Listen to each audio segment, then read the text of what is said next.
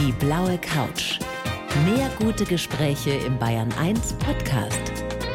Und hier ist Thorsten Otto.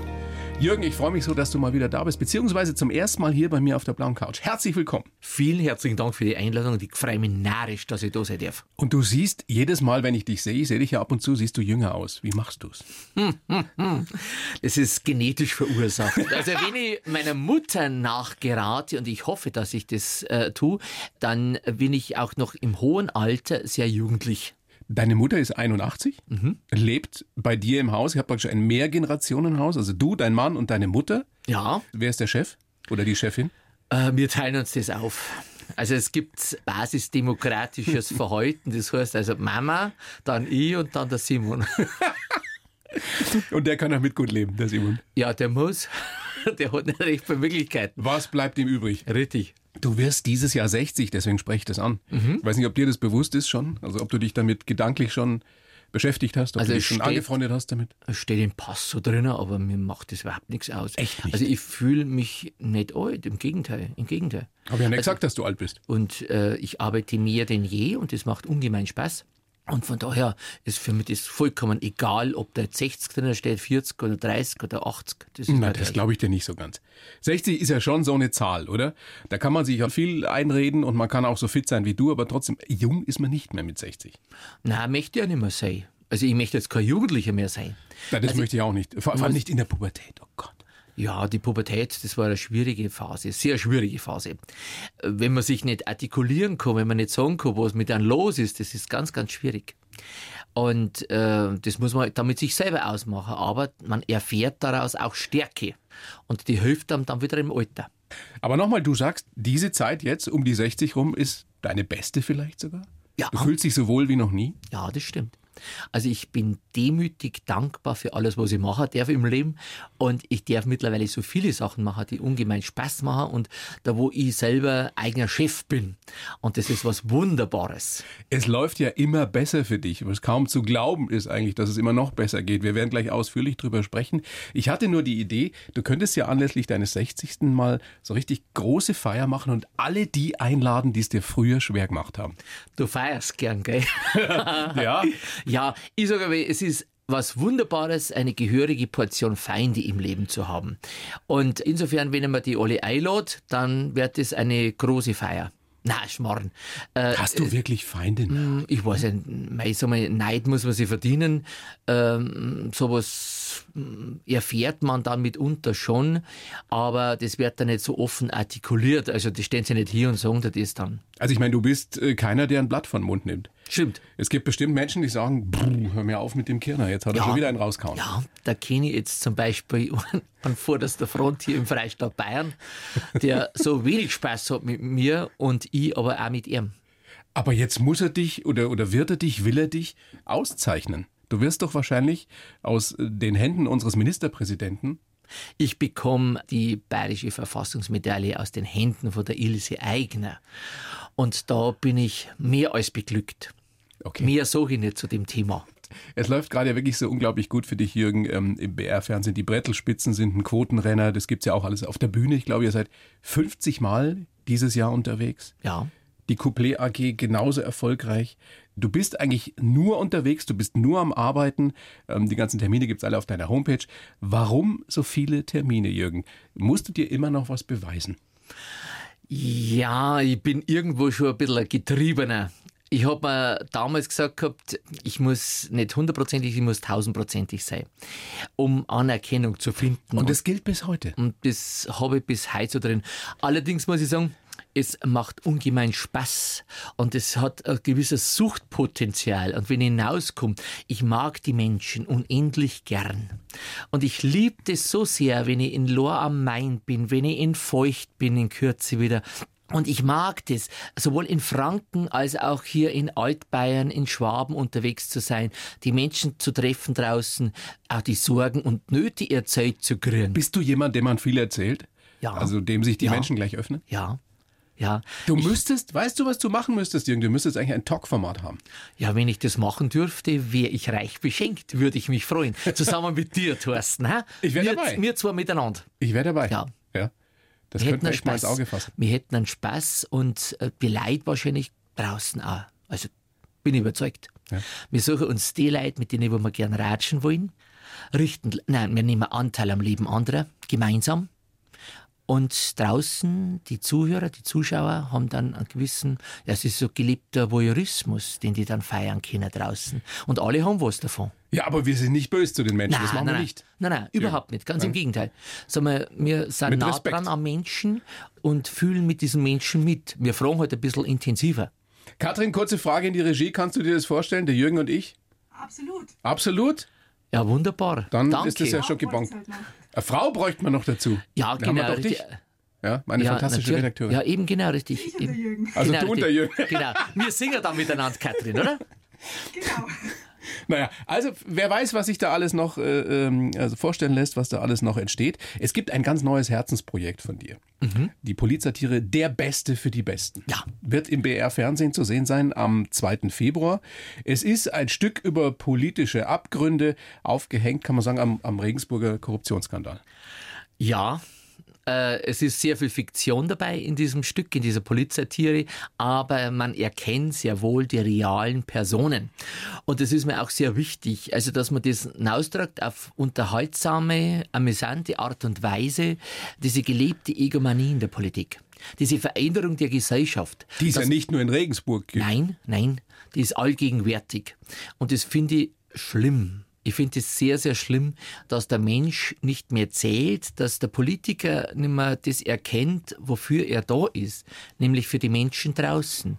Er hat keine Bringschuld nicht, aber er muss sein Amt erfüllen und ausfüllen und sich nicht selber so wichtig nehmen dabei. Wenn man dir so zuhört, Jürgen, wie wir das gerade alle tun hier auf der blauen Couch, dann könnte man zu dem Schluss kommen, dass du unseren Volksvertretern und Vertreterinnen eine Menge zutraust, nur wenig Gutes. Stimmt das? Äh, nicht, nicht ausschließlich. Es gibt da wahnsinnig engagierte Leute, die äh, im Bundestag, im Landtag sitzen und eben auch in Kommunalparlamenten, die sich aufreiben für die Gesellschaft, für die Menschen draußen. Aber sie werden zunehmend rarer. Und äh, wäre es manchmal wirklich mehr als recht, dass man nicht nur einfach nach außen hin Worthülsen absondert, sondern das dann auch schlussendlich lebt. Und dass es eben nicht damit getan ist, dass man, so wie es mir uns früher gesagt worden ist, für Advenia und, und für Miserio die Schachtel füllt und dass die Heidenkinder drunter in Afrika was haben, wenn die Heidenkinder zu uns kommen aus Afrika, dass man dann auch noch was übrig hat für sie. Aber glaubst du im Ernst, dass mit einer Satire oder mit einer Komödie wie Der Beste für die Besten, dass man damit was bewirken kann? Also worum geht's dir? Was ist deine Message? Schauen das dann nicht sowieso nur die, die eh deiner Meinung sind oder unserer Meinung sind? Also ich hoffe nicht. Ich hoffe, dass am Lichtmesstag, am 2. Februar, viele Menschen in Bayern einschalten und einen Spaß dran haben. Einfach ein Vergnügen dran haben, zu sehen. 20.15 Uhr. Um 20.15 Uhr, richtig, genau. Und zu sehen, was passiert da? Wie schaut mitunter so ein politischer Alltag aus? Wie sehen Sie Politiker selber mitunter? Also die neue Kaste der Politiker auch mitunter. Und die sollen Spaß dabei haben, die sollen ein Vergnügen haben, eineinhalb Stunden lang und sollen sagen, aha, schau her, da, das habe ich noch gar nicht so gesehen. Mir braucht's gar nicht. Ich will weder belehren, noch irgendwie Schwachstände aufzeigen, das will ich gar nicht, sondern ich will das einfach nur reflektiert wissen. Und jeder kann sich seine eigene Meinung bilden. In dieser Zeit der politischen Correctness, wie politisch inkorrekt darfst du sein oder wird es sein? Bei der Beste für die Besten? Mm, das schon, mei, das überlasse ich jeden selber, das zu bewerten. Also ich sage, es ist schon böse. Es ist böse, aber es ist amüsant böse. Ich mag abgründigen Humor, ich mag schwarzen Humor, ich mag vor allem deshalb die Österreicher so wahnsinnig gern. Ich liebe Braunschlag, die Vorstadtweiber. Das hat was. Das hat was Substanzielles. In die Richtung geht es dann auch. Ja, schon ein bisschen. Es ist ja eigentlich Komödienstadel, ne? Ist Komödienstadel. Das ist ja also revolutionär, ja? Ja, das ist ganz eine neue Form. Also es hat so eine nicht gegeben.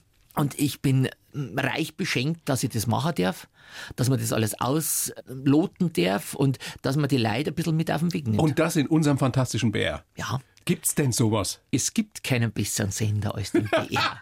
Weltweit nicht. Richtig, genau. Es ist, nein, das ist qualitativ hochwertigster Journalismus. Es ist allerbeste Unterhaltung, es ist Regionalität draußen und das, also diese Wertschätzung und das vermisse ich teilweise. Also nicht, weil ich jetzt ein bisschen was machen darf im BR, das hat damit nichts zu tun, sondern das vermisse ich, dass zum Beispiel nicht die Leute von aus eigenen Stücken sagen, also die, die Ministerpräsidenten, wir zahlen 20 Euro jeder hier bei uns im Land für ein fantastisches Programm, da wollen wir uns alle wiederfinden, weil ich zahle für 20 Euro ja schon eine Pizza, äh, eine Fertigpizza und ein Kinoeintritt kostet ja das auch schon. Und da habe ich bloß einen kurzen Moment und so habe ich das ganze Jahr was, das ganze Monat was. Ein flammendes Plädoyer von Ja. Jürgen Kirner. Hoffst du darauf, dass du danach böse Anrufe kriegst? Ja, das darf er so Dass es wirklich Aufregung gibt darum? Ich hab, Oder soll es nur unterhalten? Na, es soll schon ein bisschen anreizen zur Diskussion. Also es soll schon ein bisschen die Leute ein bisschen fordern. Also ich möchte da schon eine Auseinandersetzung, dass da Gespräche entstehen, eine gewisse Reflexion. Weil wenn die Selbstreflexion beim Politiker schon nicht da ist, dann hoffentlich bei der Bevölkerung. Was darf Satire? Wurde ja jetzt wieder trefflich darüber diskutiert, am Beispiel dieses Kinderchors da im WDR. Die, Mhm. Ja. die, die Oma, die die Umweltsau ist, kann man jetzt drüber streiten, wie geschmackvoll oder geschmacklos das Ganze war. Wahrscheinlich eher geschmacklos und es war auch keine gute Satire, aber immer noch besser als nix. Ja, Oder muss Satire besonders gut sein? also ich muss wissen, wie ich Satire transportiere. Und ich muss die Leute mit auf den Weg nehmen. Wenn ich irgendwas blank in den Raum stehe, so wie das Lied, oder respektive dann eben auch dieses Pamphlet gegen Erdogan oder über Erdogan. Ich muss immer wissen, was mache ich in dem Moment. Und ich muss dann ein Stück weit das Ganze erklären.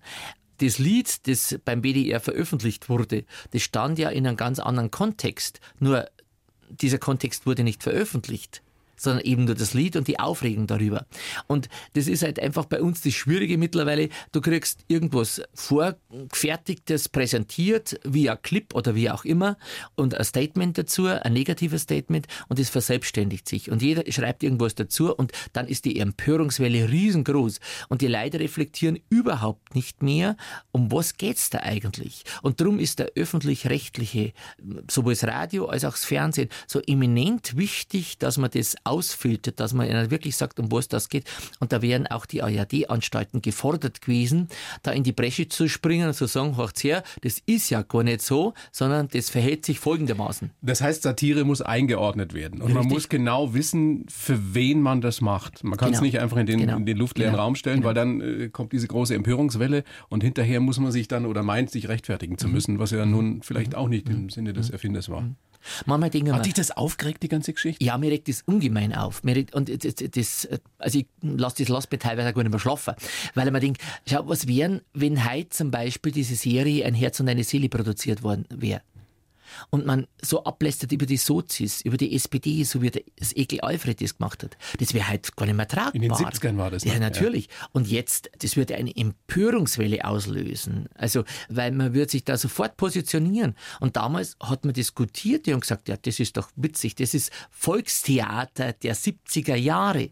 Das Ekel Alfred. Ich meine, du bist ja jemand, der das wirklich viel und oft erlebt hat, wie kontrovers man darüber diskutiert, äh, allein nur aufgrund deiner sexuellen Orientierung. Mhm. Trotzdem, diese rein sachliche Diskussion, habe ich manchmal das Gefühl, das ist bei uns gar nicht mehr möglich. Ja? Ja. Mhm. Dass man sagt, ich finde es gut, ich finde es nicht gut und so weiter. D- Es wird gleich immer, es ist alles immer schwarz oder weiß. Ja, richtig. Aber ich meine, war das früher nicht sogar noch schlimmer? Ja, man hat es nicht öffentlich also so mal, äh, gemacht. Es war immer so, also mir im, im schwulen Bereich, da war das so, dass man da überhaupt nicht drüber reden hat dürfen. In der Stadt war das offener, da war das liberaler. Heute ist das vielmehr eine geheuchelte Liberalität. Das ist nicht offen, das ist nicht ehrlich, weil sonst müssen wir jetzt zum Beispiel auch nicht drüber reden. Äh, Aber wir müssen noch aber, drüber reden, oder? Aber andere Dinge sind salonfähig geworden, nämlich Rechtsradikalismus. Früher hat man sie versteckt als Republikaner, da ist man nicht so offensichtlich gewesen in, in der Bevölkerung. Man hat dann mitunter NPD gewählt. Also die, diese ähm, rechtsdenkenden Menschen, die hat es immer gegeben. Aber heute ist es salonfähig. Heute kommen sie wieder aus den Heute Löchern. kann ich sagen, ich bin bei der AfD, bei einer völkischen Bewegung. Naja, heute kannst du auch äh, aus dem vermeintlichen Schutz der Anonymität des Internets heraus Leute beschimpfen. Richtig. Auf das Übelste. Richtig. Das wäre früher auch Genau, nicht gegangen. genau, Oder man genau. hätte es einfach nicht gemacht. Genau, genau. Und man muss sich an bestimmte Dinge auch gewöhnen, leider Gottes. Dass du, wenn du heute beim Sonntagsstammtisch zu Gast bist, also Im BR-Fernsehen, Im ja. BR-Fernsehen, wenn du da eine provokante Äußerung machst, dass du dann über Wochen hindurch Morddrohungen kriegst. Ist dir passiert? Ja, Was hast du da gesagt? ich stehe da drüber, weil ich weiß, bellen die Hunde beißen nicht. Aber es Aber wird halt einfach gemacht. Aber macht dir das keine Angst? Also wenn du, wenn du Ich persönlich nicht. Ich bin da sehr furchtlos. Ich bin da total tiefenentspannt. Also mein Mo ist das nicht, meine Mama auch nicht, aber ich bin's.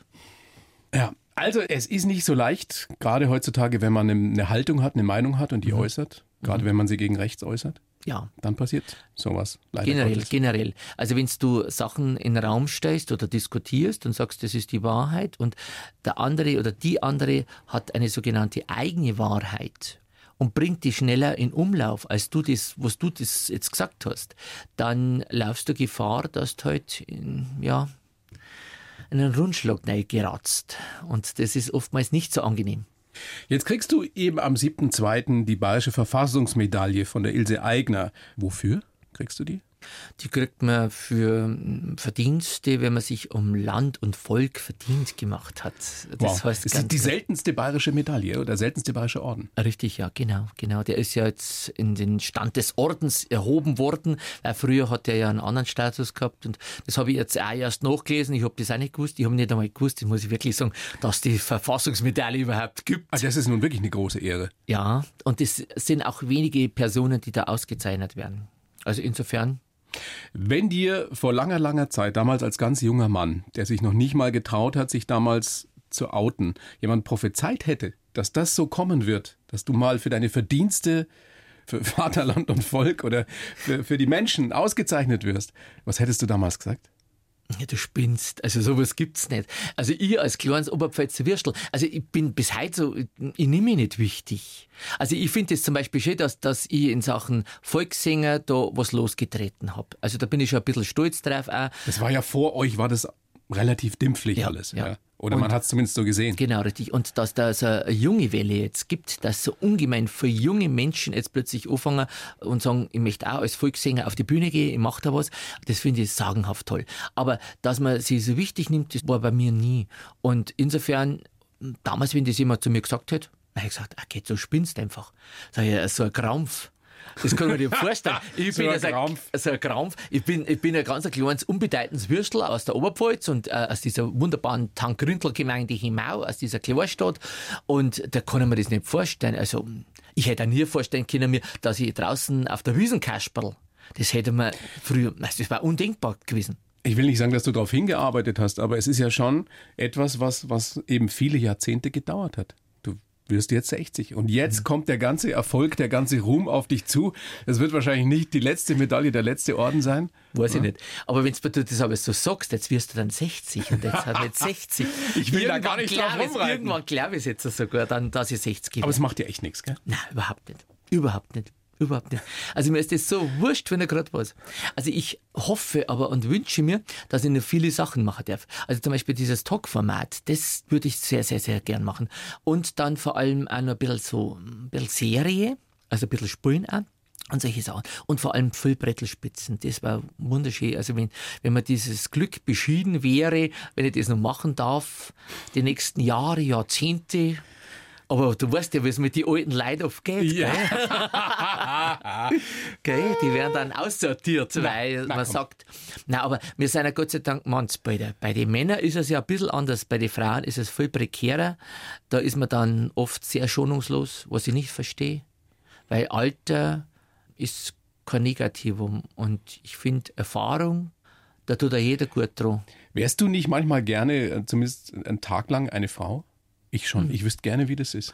Ähm, ich komme wahrscheinlich, ähm, liegt es daran, dass ich eben schwul bin, äh, sehr gut in Frauen versetzen. Also, Ah, was, was, hat das damit zu tun? Nein, nein, nein, nicht diese Plattitüden jetzt, sondern ich habe immer gut mit Frauen kennen. Also ich war immer der, so, Ach so, der, weil die der, der Frauen alles erzählt haben, weil du- Abfalleimer für Ja. Frauen. Also insofern weiß ich sehr gut, wie Frauen ticken und äh, fühle auch das sehr gut und sehr intensiv nach, ohne dass ich diese Stereotypen erfülle. Wenn man dann so hinlänglich dann immer schwule dargestellt kriegt in der Öffentlichkeit, finde ich auch furchtbar, finde ich furchtbar. Aber man tragt ja auch selber dazu bei. Also der CSD beispielsweise, also diese Fleischschau, die da stattfindet, das ist eigentlich eine politische Demonstration, ist aber total verkommen zu Ballermann. Warst du da nie? Doch schon. Schon? Auf dem Wagen von der CSU. Bin ich stolz drauf, haben wir, haben wir das erste Mal gemacht. Da haben sie geschaut. Wie lange ist das Dann her? die Grünen haben uns dann blockiert und so. Das ist vor drei Jahren haben wir das erste Mal einen Wohn gehabt. Ich meine, es ist ja so, als, als Künstler ist es, glaube ich, inzwischen, zumindest jetzt im Münchner Umfeld oder überhaupt in den Städten, kein Ding mehr, ob da ist es wurscht, ob du schwul oder hetero bist. Mhm. Wie ist es denn in der CSU? Könntest du heute richtig Karriere machen? Als schwuler Mann? Ich glaube schon, weil ich einer der wenigen wäre, die wirklich zu sich selber stehe. Es gibt ja auch viel in der CSU. Aber das sind nicht offensichtlich, das sind nicht in der Öffentlichkeit erlebbar. Und das macht es auch ein bisschen schwierig. Und ich mache immer den Menschen draußen Mut, zu sich selber zu stehen. Es gibt bloß ein Leben. Und warum soll ich vor mir davorlaufen? Warum soll ich da irgendwo was spielen, das ich gar nicht bin, nur um eine gewisse Erwartungshaltung zu erfüllen? Aber es hat ja bei dir auch gedauert. Ja, ich bin halt jetzt halt in den Stadt gegangen. Ich bin nach München gegangen, eben um frei leben zu können. Und ich bin aus der 26, CSU? Ja. raus, äh, beziehungsweise nicht, ich bin schon noch Mitglied, aber ich bin aus dem aktiven Politalltag raus und habe gesagt gehabt, nein, ich strebe jetzt kein Mandat nicht an. Ich bleibe einfach für mich und ich bin Mitglied und verfolge das von außen und äh, verhackstückt das jetzt dann satirisch in Zukunft. Damals wäre es noch nicht gegangen, Karriere zu machen. Mhm. Heute ging es, oder? Ich glaube schon. Ich glaube schon. Man müsste es einmal ausprobieren. Probier's halt aus. Ja. Also manchmal drückt es mich schon ungemein. Weil Politik ist ja kein Hexenwerk nicht. Und ein bisschen kreativer zu Werke zu gehen, das tat einer schon nicht schon. Also ich darf es da gerne ein bisschen anleiten. Also nicht, weil ich alles besser weiß, das hat damit gar nichts zu tun. Aber wenn man halt einen Blick von außen drauf hat, Das ist jedes Mal so ein Spaß mit dir. danke. Ja, wirklich Das. Kompliment gebe ich gern zurück. Dankeschön. Ich habe äh, wie immer einen Lebenslauf für dich geschrieben, auch heute. Mhm, Lies ihn bitte vor und sag mir danach, was du davon hältst. Ja, gern doch. Ich heiße Jürgen Kirner und bin ein leidenschaftlicher Arbeiter, der keinen Urlaub braucht. In meinen Couplets leuchte ich hinab in die Abgründe der bayerischen Seele. Auf der Bühne bringen wir Perlen und das Volk und beweisen den Menschen, dass Volksmusik durchaus geistreich ist und hervorragend zu Kabarett und Satire passt.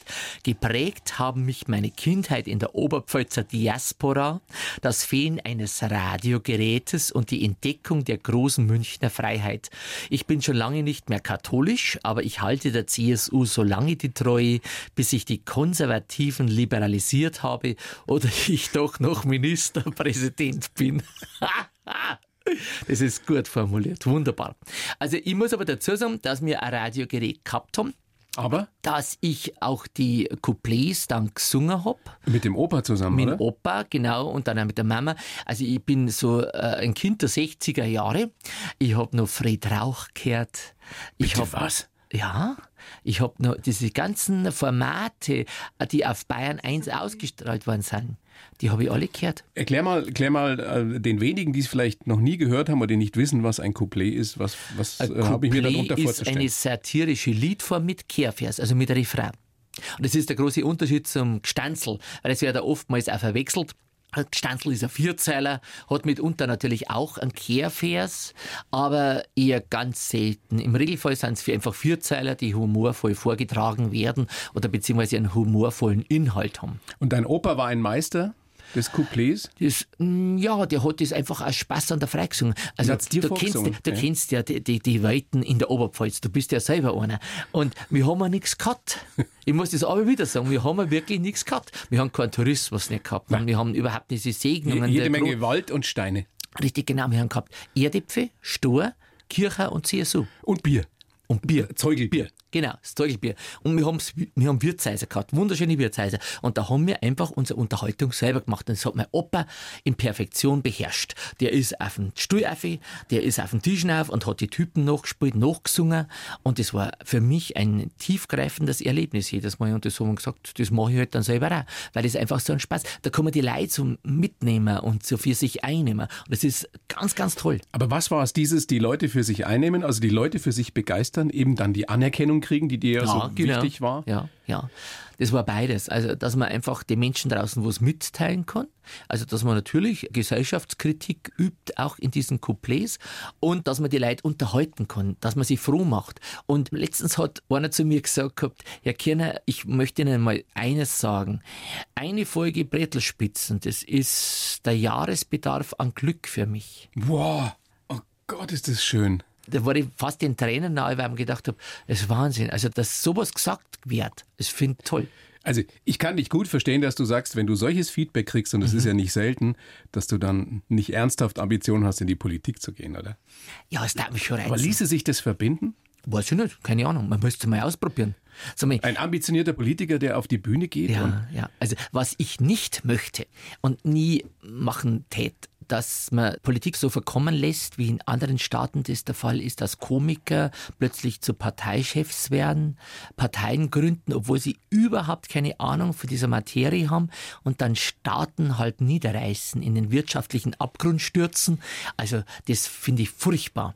Aber so satirische Reflexion des Politikbetriebs als direkt Angehöriger, sprich also Mitglied des Kabinetts, könnte man durchaus das wäre vorstellen. mal was Neues. Ja. Ich glaube, die Menschen wären begeistert. Ich bin mir sicher, die Wählerherzen würden dir zufliegen. Ich glaube, dass es Weiß den einen oder die andere gibt, die jetzt schon zittern, wenn der Kirner wirklich überlegt, in die Politik zu gehen. So immer wie der Nockerberg, weißt du? Ja, aber mit- verbunden mit ernsthafter Politik Ja, für die natürlich, Menschen. natürlich, mit ernsthaften Ansatz. Jürgen, was ist wahrscheinlicher, dass es in Bayern bald einen schwulen Ministerpräsidenten gibt oder eine Ministerpräsidentin? Was ist wahrscheinlicher? Ähm, ich sage mal das Zweitere. Okay? Und das ist auch mein Herzenswunsch, wenn ich das einmal so deutlich sagen darf. Es gibt eine Königin der Bayern. Den Namen braucht man hier nicht nennen, das weiß eher jeder. Und die trägt jeder so im Herzen. Und da kann ich bloß sagen, ja, so ist es. Und das ist gut so. Aber die Wählerinnen und Wähler haben gesprochen. Es gibt Netzwerke und der Wähler ist durchaus beeinflussbar, lenkbar, wie unsere gesamte Gesellschaft. Das ist das große Manko. Dazu tragen die sozialen Medien bei und, und, und, und, und. Man kann diese Hintergründe alle erklären, darstellen, aber das ist jetzt nicht unser Job, dass man hier an dieser Stelle Nein. Das dann alles auseinanderklären müssen. Absolut nicht und es ist wie gesagt auch jeder frei und wie Politik funktioniert im Innersten, also ich weiß es nicht, ich war da noch nie dabei. Du hast da vielleicht ein bisschen besseren Einblick, aber letztendlich wissen es nur die, die es wirklich auch austragen und die dann bestimmen, wer eben ganz vorne steht oder wer nicht. Jürgen, wenn ich mir jetzt so vorstelle, du bist ein Kind der 60er, 60 geboren, eben auch in Hemau im Landkreis Regensburg.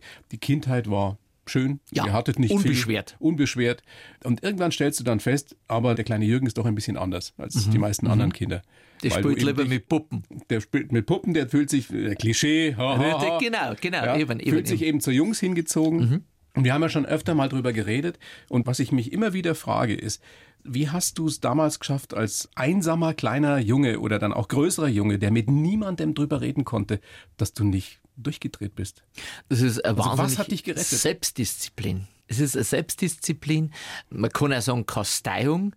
Das kann man sich alles antrainieren. Es ist hart, es ist schmerzlich. Wie ein Priester im Endeffekt. Ähm, ja, die leben das ja aus, die Priester.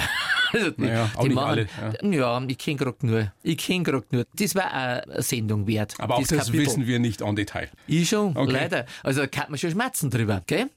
Was da alles so Sache ist. Aber das ist jetzt nicht hier der Inhalt. Aber ich muss sagen, es ist wirklich schwierig. Es kostet immens Kraft und nimmt dir auch ein Stück weit die Lebensfreude, weil du einfach nicht unbeschwert frei agieren kannst.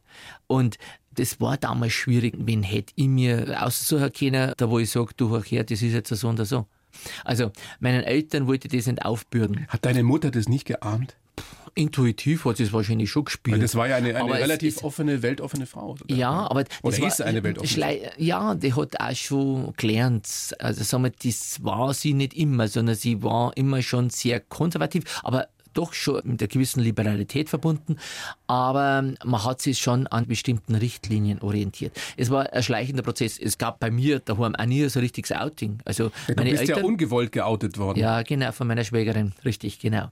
Da wollen wir heute auch nicht drüber reden. Nein, aber ich meine, du Aber- hast echt eine Menge Mist erlebt. Ja, richtig, genau. Auch in der eigenen Familie. Aber wie gesagt, das macht dann nur stärker. Also ich bin halt total gelassen. Ich hege da auch keinen Groll nicht und tritt dann immer dagegen und sagt, das war so und das ist schlimm und so weiter. Nein, ich bin da tiefenentspannt. Kannst du heute unbeschwert, völlig unbeschwert auf Menschen zugehen? Ja, Das ist etwas, was mich wirklich erstaunt. Ja. So, wie gesagt, so viel Widerstand und Missgunst und Neid, wie du früher erlebt hast. Ich meine zum Beispiel auch, du hast ja dann, als du schon offen schwul warst, einen Lebensgefährten mal gehabt, der dich richtig beschissen hat, der dich Mhm, verlassen hat, Haus leergeräumt hat, Konto leergeräumt hat. Ja. Wie hast du es geschafft, dass du nicht zum Misanthropen geworden bist, dass du nach wie vor glaubwürdig sagst, ich mag die Menschen? Ganz einfach. Also mir ist das geschenkt worden. Ich habe das wahrscheinlich genetisch mitbekommen, dass ich eine überaus positive Lebenseinstellung habe. Also ich sehe nirgends irgendwo was negativ. Echt? Na, also sagen wir, die gesamte gesellschaftliche Entwicklung, das macht man manchmal schon Gedanken. Also ich weiß ja nicht, wo das noch alles hinführt bei uns, also die gesamten Entwicklungen. Aber trotz alledem sehe ich dann immer wieder das Positive. Die Menschen, die ehrenamtlich tätig sind draußen, die sich fürs Gemeinwohl einsetzen, die vielen Menschen, die für andere eintreten, die sagen, na, Andersfarbigkeit ist was ganz Normales, das gehört dazu dass es andere auch gibt, die da rassistisch unterwegs sind, das ist das andere. Aber ich denke immer, die überwiegende Mehrheit ist positiv gestimmt. Und ich bin es ganz besonders. Also, um das ganz platt zu formulieren, dein Glas ist halb voll. Immer. Mehr als halb voll. Immer, immer. Und ich fühle mich in meinem Leben sowas von reich beschenkt. Das war immer schon so. Also selbst in ausweglosesten Situationen habe ich es immer geschafft, was Positives draus zu gewinnen. Immer zu sehen, da gibt es eine Möglichkeit. Irgendwas geht schon noch. Irgendwas gibt es noch. Und ich habe mir das dann auch gesucht und das hat dann auch funktioniert. Aber du glaubst, es ist, wie du sagst, genetisch. Ja. Ist das was, was man lernen kann? Ich bin mir sicher, ganz viele, die uns gerade lauschen, sagen, oh, ich wäre gern auch so. Kann man daran arbeiten? Wenn man, man vielleicht eher eine, ja. eine pessimistischere Weltsicht hat oder Ja. vielleicht auch nicht so viel Selbstbewusstsein hat? Das Selbstbewusstsein habe ich früher auch nicht gehabt. Ich war ein stilles, in sich gekehrtes Kind. Total. Kann man heute, Das heute kann man sich nicht mehr ja, ja. vorstellen. Ne? Das kriege ich alle wieder gesagt. Aber es ist wirklich so gewesen. Also ich war ein stilles, in sich gekehrtes Kind und habe aber die Menschen damals schon immer ganz genau beobachtet. Ich habe immer schon geschaut, wie ticken die Menschen, wie interagieren sie. Das war für mich immer hochspannend. Ich habe mich nicht artikulieren müssen, das habe ich mit mir selber besprochen. Aber wahrscheinlich hast du auch damals gelernt, dass du dich relativ gut überall anpasst. Mhm. Oder um es positiv zu formulieren, dass du mit allen auf Augenhöhe agieren kannst. Ja, man muss lernen, wo kann man was sagen, wie transportiere ich das, dass es auch wirklich sinngebend ankommt. Man eckt mitunter an, also das ist zwangsläufig, aber trotz alledem muss man immer schauen, dass der Mensch spürt, dass man ihn wertschätzt. Und mir ist wirklich das gegeben, Gott sei Dank, dass ich die Menschen lieben darf. Und es ist wirklich so. Ich mag die Menschen allesamt sehr gern. Und die, wo ich jetzt weniger mag, Also die die, wo ich weniger mag, die lasse ich halt dann weg. Und das schaffst du. Ja, das schaffe ich. Da mache ich dann einen Schnitt und sage, schick wenn, dieser Zeitabschnitt, damit ist es und Ruhe. Wenn du mal in 30 Jahren für dein Lebenswerk geehrt wirst. Nee, ich wollte jetzt Ah. nicht sagen, was mal auf deinem Grabstein stehen soll.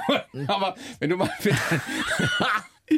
Also, Thema Alter. Wir haben heute das Alter und wir reden über 60 Jahre Dasein auf diesen Erden. Ja, aber jetzt nochmal 30 oder meinetwegen 40 Jahre voraus, mit 100 dann. Und irgendwann wird es halt mal vorbei sein, bei Mhm. jedem von uns. Was hättest du gerne, was die Menschen über dich sagen? Der hat gern gelebt und hat Menschen gemickt. Aber mehr braucht es eigentlich nicht. Also so Belobhudelungen. Also ich finde die schön, wenn die Leute meine Sachen nachspielen, meine Szenen, Sketche oder die Lieder von mir nachsingen, die Couplets.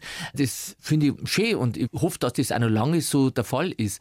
Aber darüber hinaus nimmt man mir nicht so wichtig. Ich denke mir mal, dass es eigentlich in der Quintessenz am besten ist, wenn sie sagen, ja, der hat gern gelebt und der hat viel erlebt und der hat die Menschen gern gemerkt. Mehr braucht's nicht. Ich überlege gerade, ob ich mir überhaupt jemanden vorstellen kann, der was anderes über dich sagt. Na Du musst die anderen Fre- Also Menschen mir wird jetzt fragen. einer, einer wird mir jetzt schon einfallen. Aber über den, Den wollen wir ja kannst heute du dann nicht einmal reden. fragen, da kannst du mal fragen, ne?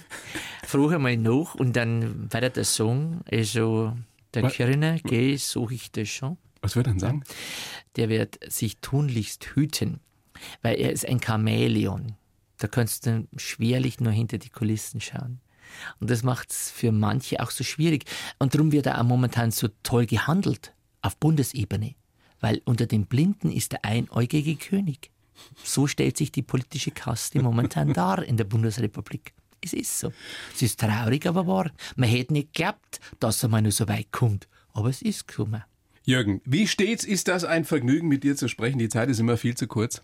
Ich sage gerne nochmal am 2. Februar im BR-Fernsehen Der Beste für die Besten, eine Polizsatire, eigentlich ein Komödienstadel, Ein Meilenstein. also ein Meilenstein des Komödienstadels, praktisch Komödienstadel 4.0. Richtig. Kann man das so sagen? Richtig, das kann man so sagen.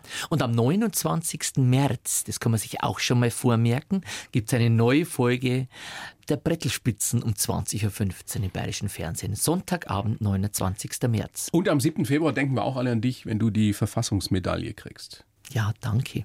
Danke, vergeht's gut. Aus den Händen von Ilse Eigner. Ja, freue mich narrisch. Jürgen, mach's gut. Danke. Ich wünsche dir ein gesundes, wunderbares 2020. Erfolg hast eh. Gibt es irgendwas, was du dir noch wünschst? Also hast du so einen persönlichen Wunsch, der noch nicht in Erfüllung gegangen ist? Ich lasse alles auf mich zukommen. Also wünschen tue mir prinzipiell so öffentlich nie was, sondern ich lasse das auf mich zukommen und versuche das auch nach besten Kräften und Wissen ein bisschen zu beeinflussen. Dahingehend, dass ich viel arbeite und sage, ich hätte da Ideen und wenn die Ideen angenommen werden, freue ich mich. Und so jetzt privat? Also weiß ich nicht, irgendeine Reise nach New York auf die Seychellen, keine Ahnung. Nach Südtirol. wenn er das jetzt so sagt, also wir erreichen ein paar Tage Therme und Wellness im Bayerischen Wald hinten beispielsweise. Und ich muss sagen, ich bin so gern hier in Bayern. Bayern ist so ungemein schön. Ich bin so gerne in Mainfranken unterwegs, im Allgäu, hier bei uns in Altbayern, bei mir in der Oberpfalz. Es gibt so tolle Regionen und ich komme so viel rum. Ich habe Gott sei Dank so viele Gastspiele, da wo ich die Orte sehen darf und sehen vor allem, wie schön das unsere Landschaft ist und was wir für ein ja, wunderbares Leben eigentlich haben. Wow, was für ein Schlusswort. Jürgen, bedanke mich bei dir, alles Gute und bis ganz bald. Ich danke ebenfalls und wünsche dir vor allem auch alles, alles Gute fürs kommende Jahr. Dankeschön, Jürgen. Bitte. Die blaue Couch, der Bayern 1 Talk als Podcast. Natürlich auch im Radio. Montag bis Donnerstag ab 19 Uhr.